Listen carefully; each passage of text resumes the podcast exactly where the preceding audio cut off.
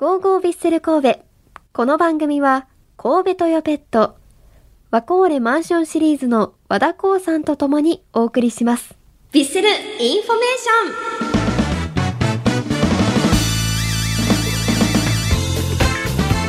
ョンさあ、まずは昨日行われた AFC アジアカップカタール2023グループステージ第1節。残念ながら、まあ、我ら神戸の前川選手の出場はありませんでしたが日本代表はベトナム相手に4対2で勝利しました。早い時間に南野拓実選手のゴールで先制するもセットプレーからの2失点で一時は逆転を許しましたが前半のうちに南野選手の2点目と中村敬斗選手のゴラッソで逆転。後半途中出場の上田綺世選手がダメ押しとなるゴールを奪い4対2で勝利しました。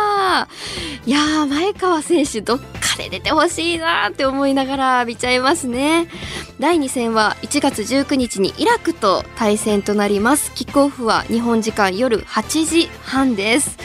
はい、もう前川選手出てほしいっていう気持ちで見てるんですけど南野拓実選手が私地元一緒なんですよ。って言っても全然あの関わりとかないんですけど、まあ、地元に帰る時あの泉佐野市出身なんで泉佐野駅にめちゃくちゃでかい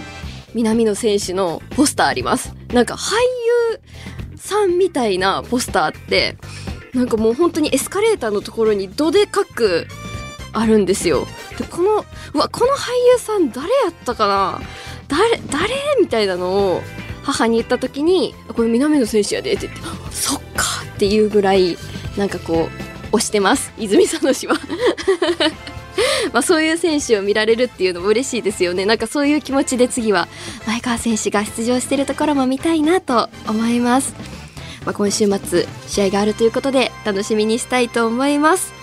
ではちょっと改めてヴィッセル神戸のお話もしていきたいなと思うんですがえ先週の放送後ですね。岩波拓也選手そして井出口洋介選手の完全移籍加入の発表がありました、まあ、先週もいろいろな移籍のお話とか加入のお話たくさん駆け足でお伝えしてしまった部分がありますので加入選手について改めて見ていきたいなと思います、まあ、岩波選手井出口選手含め完全移籍加入した選手ご紹介していきます。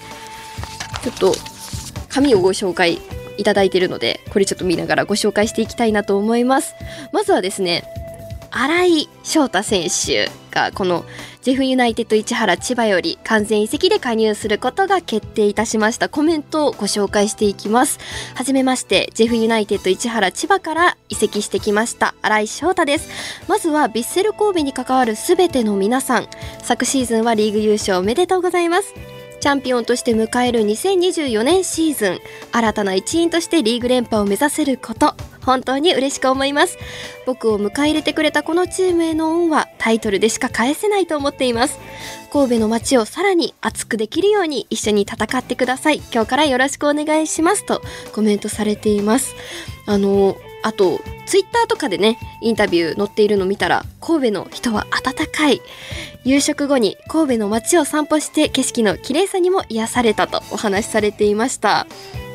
あとラッシャーについて触れているまあ、ツイッターの動画があったんですけれどもラッシャーについて読んでは大丈夫ということでちょっと私あのラッシャーについてあんまり分かってなくてどういうなどうなんやろうと思ったんですけどあのたけし軍団の中のラッシャー板前さんに似てるということが、まあ、以前番組でお話あったみたいなのでそのラッシャーについて読んでも大丈夫ということでした。ちょっとあんまり私分かってないので普通に新井選手っていう。まあ選手たちに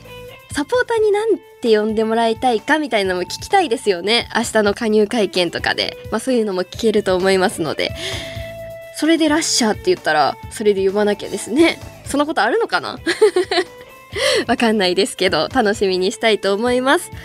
えーそしてディフェンダーの広瀬陸斗選手が鹿島アントラーズより完全移籍で加入することが決定いたしました。コメントご紹介します。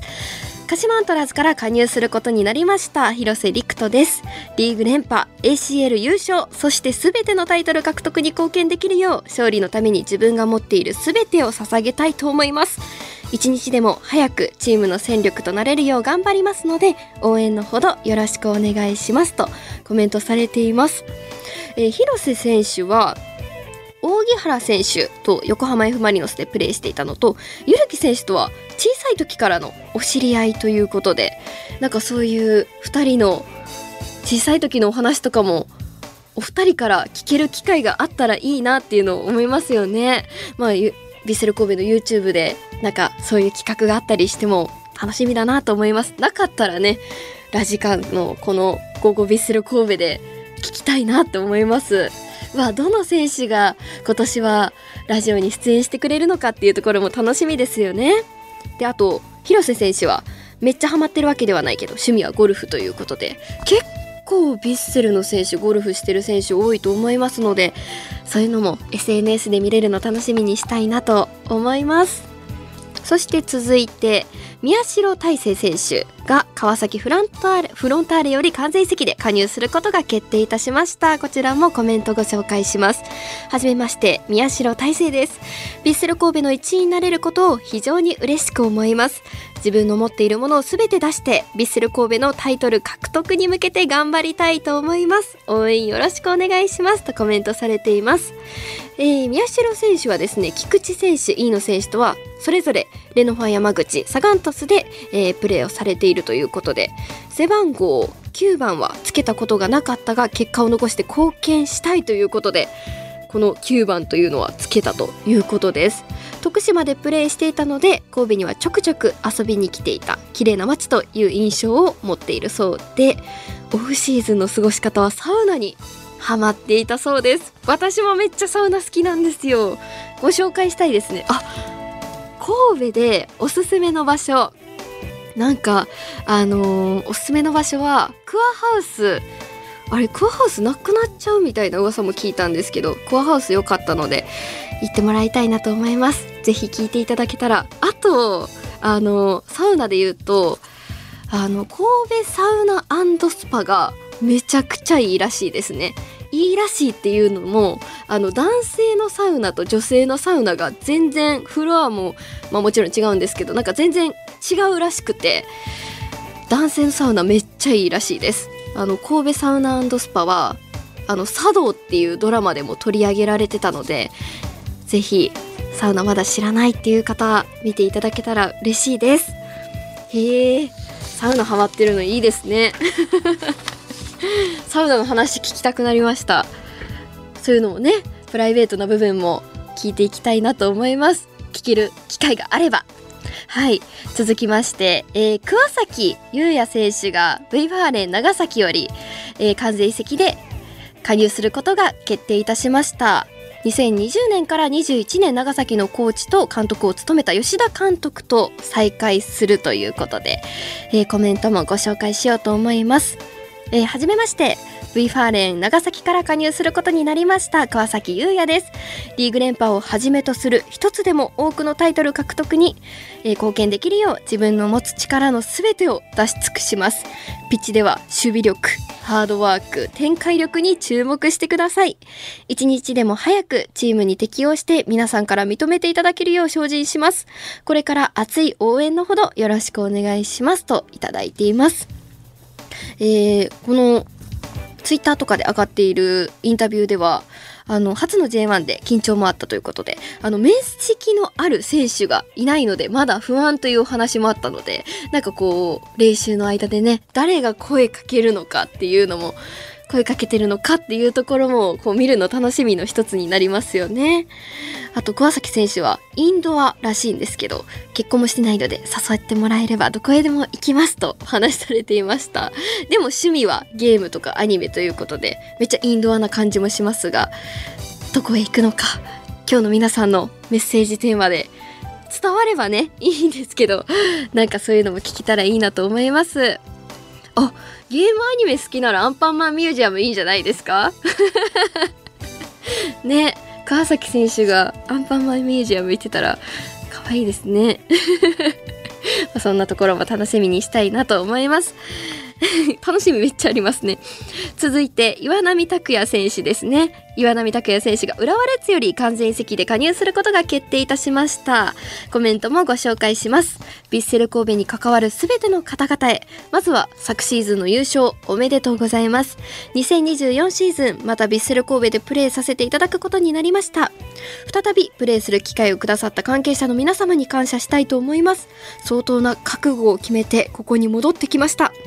神戸の目標であるリーグ2連覇そして ACL 優勝に向けて全力で日々を過ごしていきたいと思います。そしていつの日か僕のちゃんとがまた聞けるように精進したいと思います。よろしくお願いします。とコメントされています。えー岩波選手は背番号5は最後につけていた番号だったということで山口選手が変更して空いたけど、えー、活躍してもう一度その番号に戻れるように頑張りたいということで、えー、浦和にいる時からオフは神戸に帰ってきていたそうなんですね。で去年このお子さんが生まれたとのことで年末年始バタバタしていたということで岩波選手こそアンパンマンミュージアムおすすめなんじゃないですか。めっちゃ私アンパンマンミュージアム推してますが。ね行ったことないんですよ私アンパンマンミュージアム。ちょっと行ってさらに詳しくおすすめできるように私も頑張りたいなと思います。そうなんですね。5番が空いていたけどまだ5番は選ばなかったということで今年来年もいるのかなっていう楽しみもありますよね。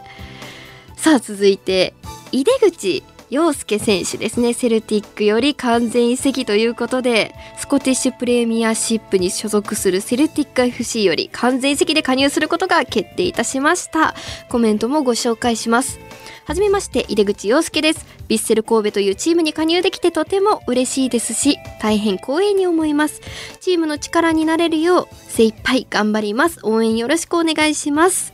えー、井出口選手は山口選手酒井選手大迫選手武藤選手らとは代表でもプレーしているということでガンバ大阪時代には初瀬選手とプレー。背番号7番には深い意味はない。つけてみたかったということでそうなんですね。でも7番なんか良さそうな番号だなと思います ねたくさんの選手知ってるのでどんな関わりがあるのか、まあ、そういうところも SNS で見られるのを楽しみにしたいなと思います。まあ、あと、あのー、選手についてなんですけれども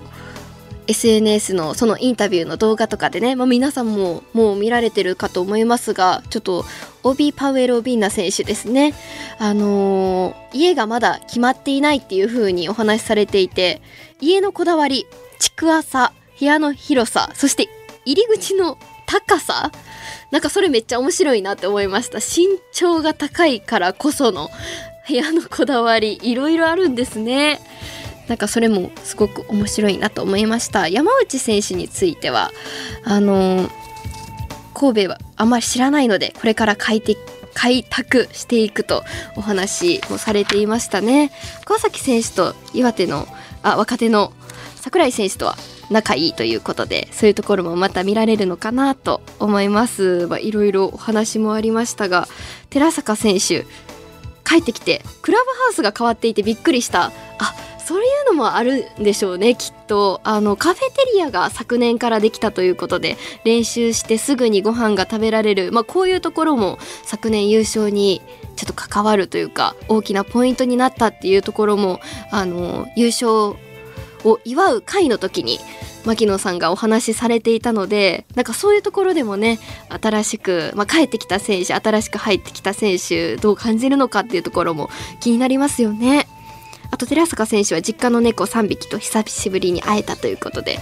愛犬エピソードまあ愛犬愛猫になるのかな？そういうエピソードとかもねまた聞けるのかなと思います。まあ、それで言うと山口選手のね背番号とかも気になるところなんですけれどもちょっと背番号の前にもう一つ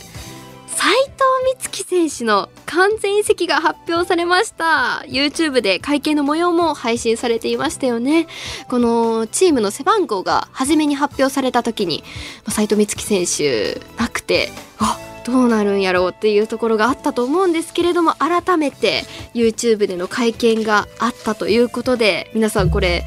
配信見られましたか？私も YouTube の配信で見たんですけれどもえー、まあ、30分近くの会見がありましてその契約が3年プラスオプションで長期の契約を結んだということで、まあ、昨年の夏に負った怪我をゆっくり治してほしいという願いをも込めて長期で契約を結ぶことで焦らずに治していただければなというふうにあのお話もされていましたが長期でっていうのがまたいいですよね。しっかり怪我を治してその後にもう活躍できるところまでその活躍するのがヴィッセル神戸でっていう思いもあったのかなと思うとなんかさらに応援したいというか頑張ってほしいなっていう風に強く感じました。でも皆さんいろいろ感じられるところもあったと思うんですがもう斉藤美月選手あの社長の方社長さんの方も、まあ、永井さんもお話しされていましたけどやっぱ人間性が素晴らしいっていうこう人間性に惚れるもちろんサッカーのプレーもありますけどなんかそれを強く感じた会見だったなっていう風に感じます。もちろんこのヴィッセルあの午後ヴィッセル神戸という番組に出ていただいた時にもすごい意志が意志なんかすごい芯が通っていてなんか25歳には見えない25歳になったんですよね今年。えー、24歳やったん？去年っていう驚きもありましたし。なんかもうブラッシュアイプライフじゃないですけど人生2周目3周目ぐらいしてるんじゃないかなというくらいなんか素晴らしい人間性を持った選手だなっていう風に私も感じました。であの30分の会見、まあ、結構あの斉藤選手お話しされる時間長かったと思うんですけど選手で、まあ、他の選手も多分喋れるのは喋れると思うんですけどあれだけ長い時間お話しできる選手っていうのもすごいなと感じましたねなんかこう質問に答えられ答えるっていうワンラリーだけじゃなくてそれプラス自分の思いとかもプラスアルファでお話できるっていうところもなんかすごいなっていう風にこう斉藤美月選手だからできる会見なんだなっていう風に感じました。もうこれからも、まあ、斉藤美月選手の姿も応援したいなと思います。もういろいろ濃い1週間でしたよね。で皆さんも待っていたんじゃないでしょうか。背番号があドンって私テンション上がってマイクに紙ぶつけちゃいましたが背番号発表されましたね。あと今年のユニフォームで言うと、まあ、明日発表ということで楽しみなんですけれども星が2個。タイトル獲得したからそういうところも変わるんですよね。エンブレムの上に星が2個になります。わあそういうところも楽しみで。あと背番号。変わった選手。ちょっとえっ、ー、と山川選手が23番から4番に変更なんですよね。あと扇原選手が、えー、33番から6番に変更ということで。であと、えー、手が17番だったんですよね昨年が。それが81番。81番ってどういう意味があるんでしょうか。であと山口蛍選手が96番に変更されました。この96番っていうのがね